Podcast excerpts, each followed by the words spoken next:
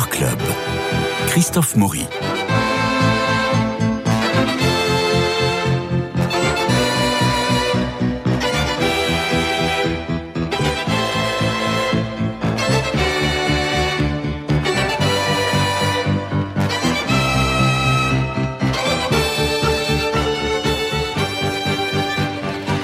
Que faire, que voir en cette fin d'année, presque le début de l'été?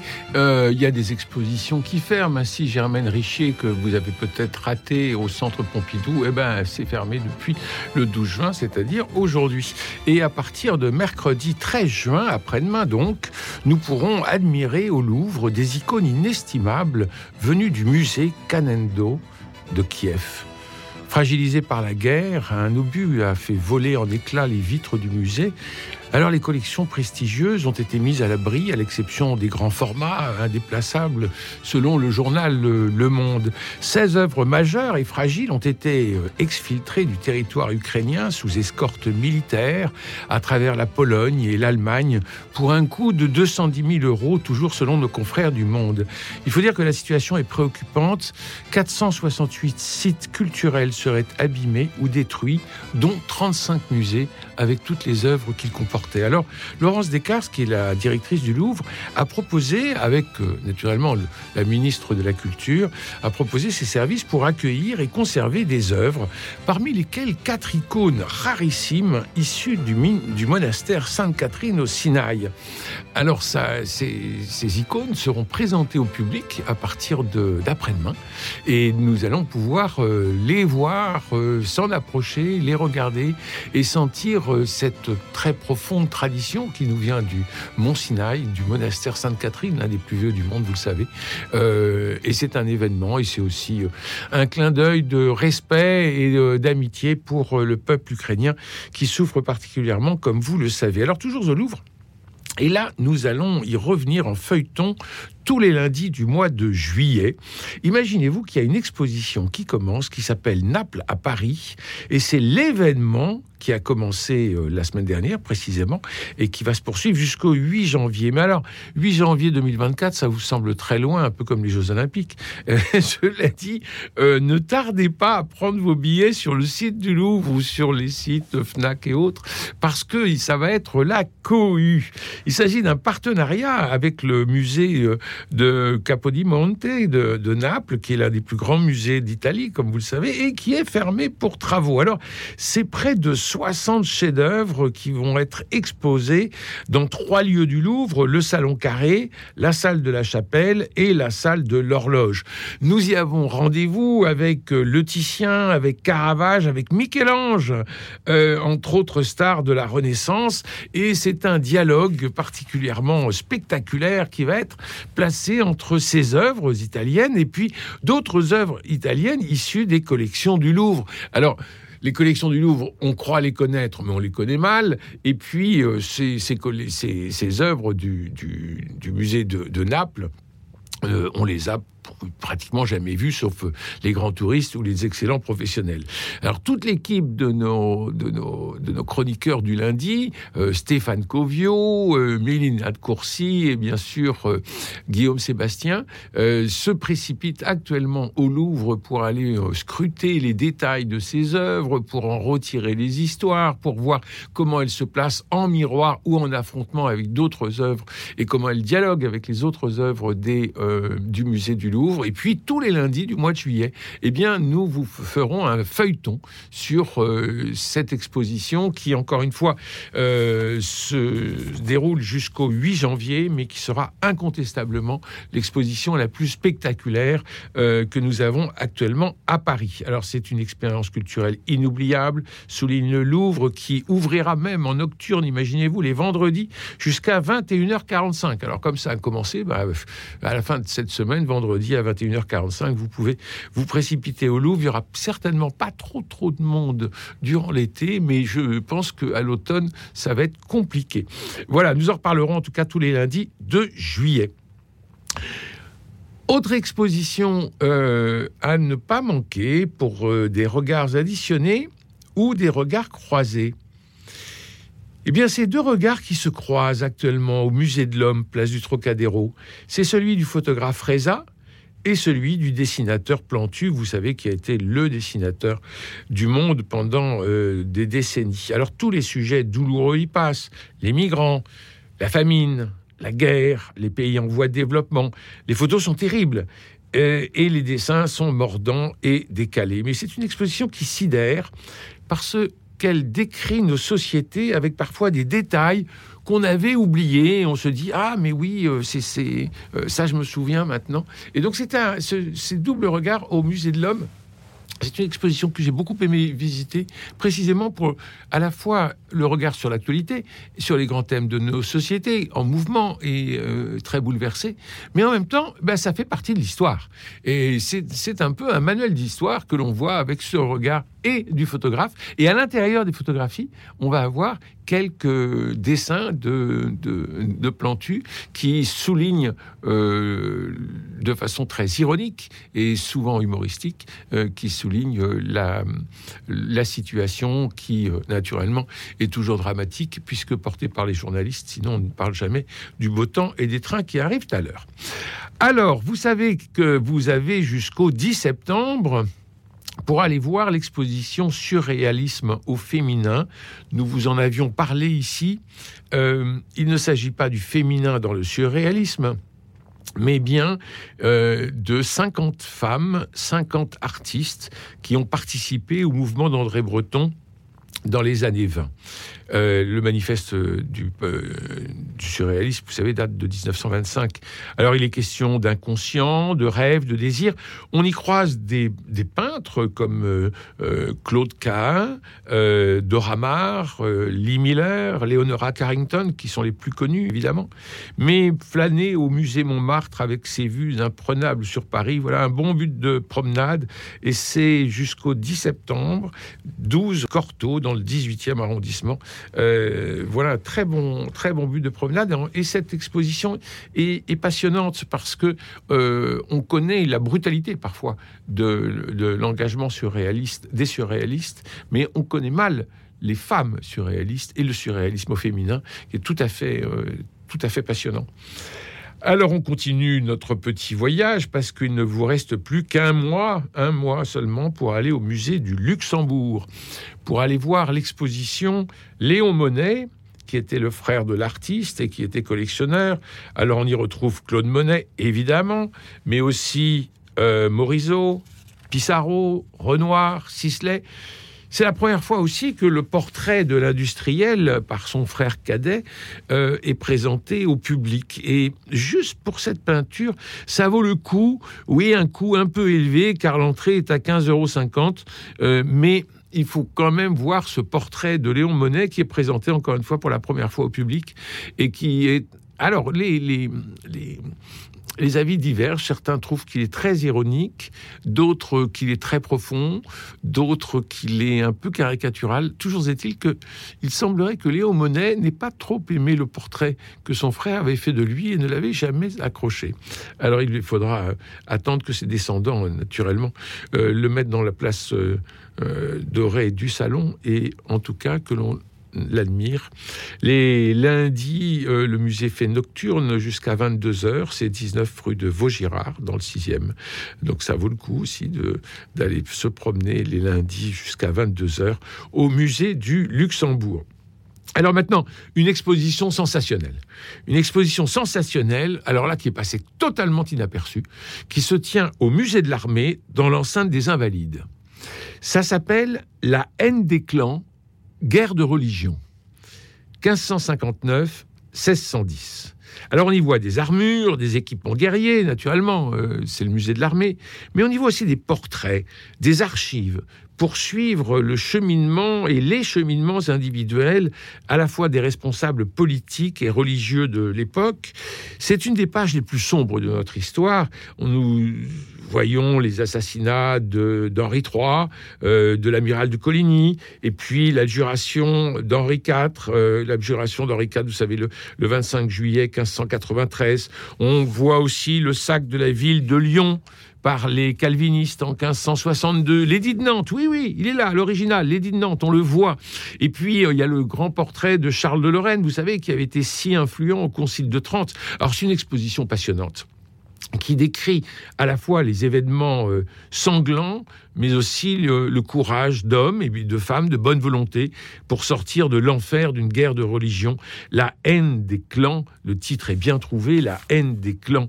Guerre de religion 1559-1610, c'est au musée de l'armée, dans l'enceinte des invalides, je crois que c'est une exposition que nous ne pouvons pas rater, parce qu'encore une fois, euh, les guerres de religion sont toujours possibles, et c'est quand même l'une des choses les plus atroces euh, qui soit dans l'histoire euh, d'un pays ou d'un peuple. Allez, maintenant on va retourner prendre de la lumière et de la gaieté, c'est au musée d'Orsay. On en a parlé il y a, peu de temps. Il y a deux expositions que nous vous avons présentées il n'y a pas si longtemps. D'abord, l'exposition Pastel de Millet à Redon. Attention, ça se termine le 2 juillet, c'est-à-dire qu'on n'a plus que deux semaines et demie pour y aller. Ce sont des œuvres fragiles, euh, lumineux.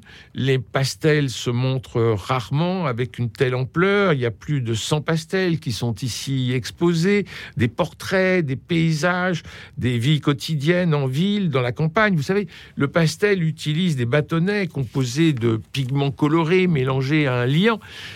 Et l'exposition fascine par les couleurs, par les lumières qui se dégagent du papier. Alors ce sont, je l'ai dit, des œuvres fragiles qui craignent la lumière comme l'humidité, d'où le caractère exceptionnel de cette exposition dont le parcours chronologique et thématique commence avec Millet et Delacroix. Puis on a Edgar Degas, Marie Cassatt, et enfin, avec les symbolistes Odilon Redon et Maurice Denis.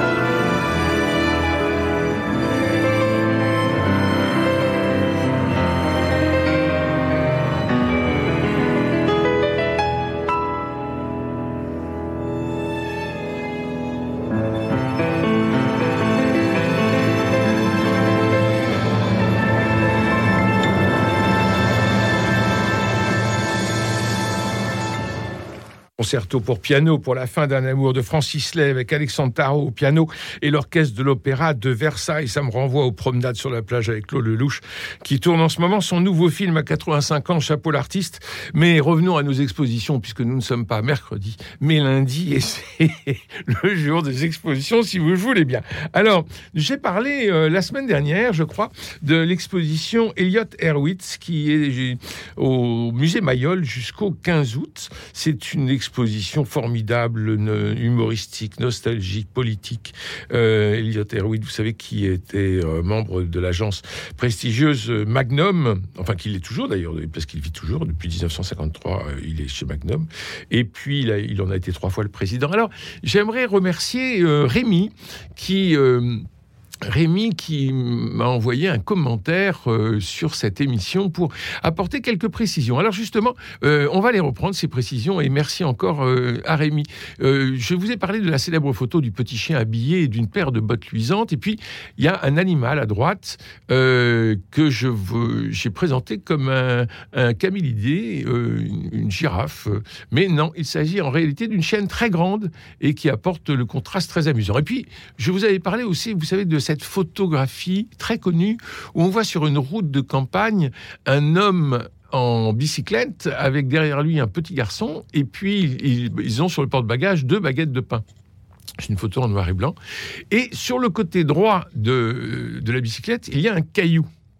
Et ce caillou, euh, qui est un peu une, une menace, et notre auditeur euh, Rémi, que je remercie à la fois pour la qualité de son écoute et sa fidélité à Radio Notre-Dame, euh, Rémi indique que le caillou était en fait le repère de mise au point et Hervite, déclenchait quand le cycliste passait exactement à sa hauteur.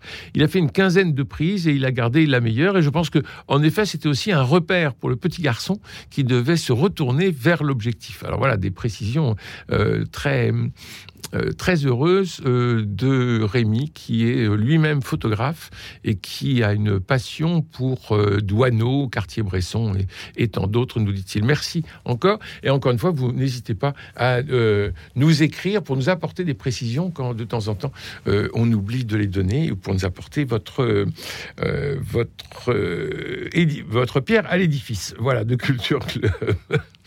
on était à Orsay, et eh ben, on y retourne. Et on y retourne pour euh, Manet Degas. Parce que l'exposition est jusqu'au 23 juillet, donc c'est euh, presque, il nous reste presque un, mois. Et hum, on va peut-être profiter que les Parisiens quittent euh, la capitale au mois de juillet pour pouvoir aller voir cette exposition, encore qu'il y aura peut-être beaucoup de touristes qui voudront, qui voudront venir, et on les comprend. Manet Degas, c'est un, c'est un dialogue absolument incroyable. On se rend compte que, que Manet était vraiment très fortiche et, que Degas n'était pas d'un caractère très facile. Mais en regardant euh, bien ces, ces, toiles et ce dialogue euh, entre les deux œuvres, euh, eh bien, on s'aperçoit que le premier déjeuner sur l'herbe était était épatant euh, et que les petits rats de l'opéra, euh, Édouard Manet et Edgar Degas, euh, possèdent un point commun indéniable, c'est une sorte de génie révolutionnaire. Et ils vont en effet révolutionner la peinture.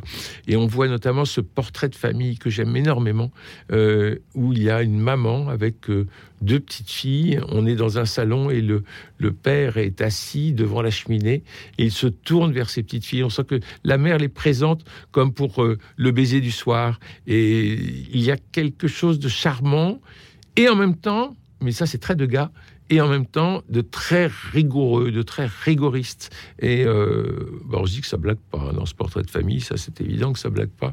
Mais enfin, c'est peut-être la question du 19e siècle. Autre euh, autre exposition euh, à voir, c'est à la Monnaie de Paris jusqu'au 24 septembre. Donc là, on a vraiment tout l'été. Euh, que cela soit à travers euh, une Danae recouverte d'or ou un Cupidon avide chez Simon Vouet, les peintres ont représenté de mille manières l'argent et les valeurs humaines qui y sont associées. Alors, ça vaut le coup aussi de relire euh, L'argent de, Zola. C'est un, véritable sujet, l'argent. Et on a de l'avarice à l'abondance. Et là, la Monnaie de Paris fait une très belle exposition qui retrace des siècles de pratiques artistiques mercantiles. Alors naturellement, euh, beaucoup de Hollandais, beaucoup de Hollandais du 16e et du, du 17e siècle, où on sent que euh, le, comptable est bien là et les écritures euh, sont bien euh, véraces pour dire ce qu'il y a dans le coffre. Mais c'est intéressant de prendre euh, un sujet aussi insolite et aussi compliqué que l'argent. Parce qu'encore une fois, euh, l'argent ne fait pas le bonheur, comme on le sait bien, mais en même temps, euh, il y contribue. Et le rapport à l'argent est très complexe.